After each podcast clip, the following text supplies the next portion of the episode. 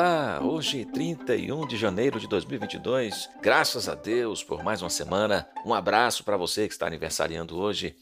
Deus te abençoe. Sou o pastor Samuel Santos Bezerra, servo na Igreja Presbiteriana Betel, em Vila Malha, São Paulo, passando para compartilhar contigo nessa segunda-feira mais uma lembrança da instrução bíblica dominical recebida ontem pela manhã em nossa Igreja Presbiteriana Betel, em Vila Malha, São Paulo. Com base no texto de Neemias, capítulo 4, encontramos a igreja do Antigo Testamento se deparando com a necessidade de revitalização, reconstrução e avanço. Jerusalém e o templo em Jerusalém representava para a igreja do Antigo Testamento a presença da comunhão com o Todo-Poderoso Deus. Era o local da manifestação especial da presença de Deus, mas, devido à desobediência do povo, este foi levado para o cativeiro e tanto a cidade quanto o templo ficaram em ruínas. As muralhas também foram danificadas. Muitos anos depois, com a chegada de dois grandes grupos de judeus, a reconstrução do templo e da cidade é iniciada, mas os muros precisavam ser restabelecidos. E para esse trabalho é que Neemias, saindo da Pérsia e se dirigindo a Jerusalém, foi chamado muitos anos depois.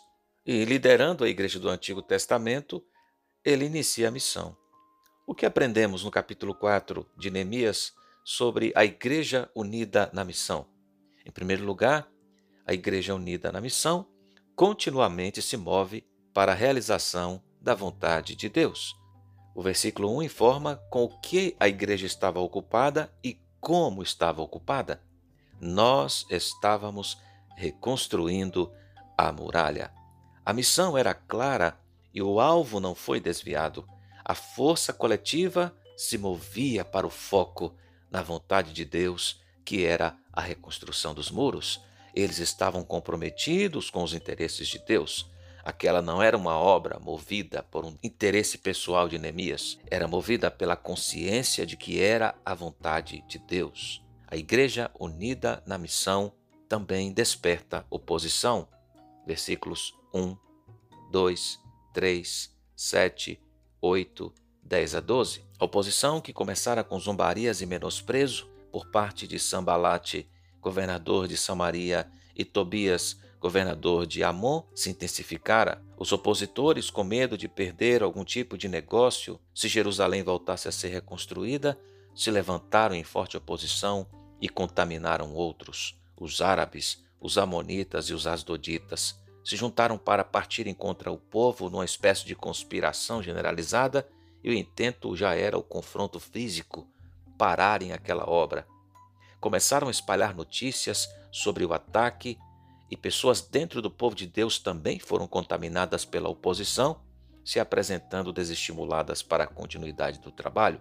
Assim também, a Igreja do Senhor no mundo continua enfrentando oposição de um sistema que aborrece a Deus e não está interessado na realização da vontade de Deus. Mas como a Igreja Unida responde à oposição? Orando e trabalhando. Versículo 1 informa que eles oram a Deus e trabalham. Versículo 4, versículo 6 e 9. Assim reconstruímos a muralha, e a muralha foi acabada até a metade da altura, porque o povo tinha ânimo para trabalhar. A Igreja Unida ora a Deus e se dispõe com ânimo para o trabalho, cada um por todos. A estratégia montada por Neemias enfatizava a unidade e o senso de pertencimento, cada um diligentemente trabalhando para o todo. E assim a obra foi concluída em tempo recorde. Os tempos mudaram, mas os princípios são os mesmos. A igreja continua unida em missão, e nessa missão, a igreja está comprometida com os interesses de Deus. Por isso, costuma-se dizer que a missão é de Deus, e o seu propósito é fazer a sua glória conhecida em toda a terra. Esta é a missão na qual a igreja deve estar envolvida, mas a oposição contra a igreja e contra o trabalho da igreja existirá nesse mundo caído, porque no final das contas a oposição é contra Deus mesmo. Mas a igreja sabe como responder à oposição, orando e concentrada na missão, trabalhando com ânimo.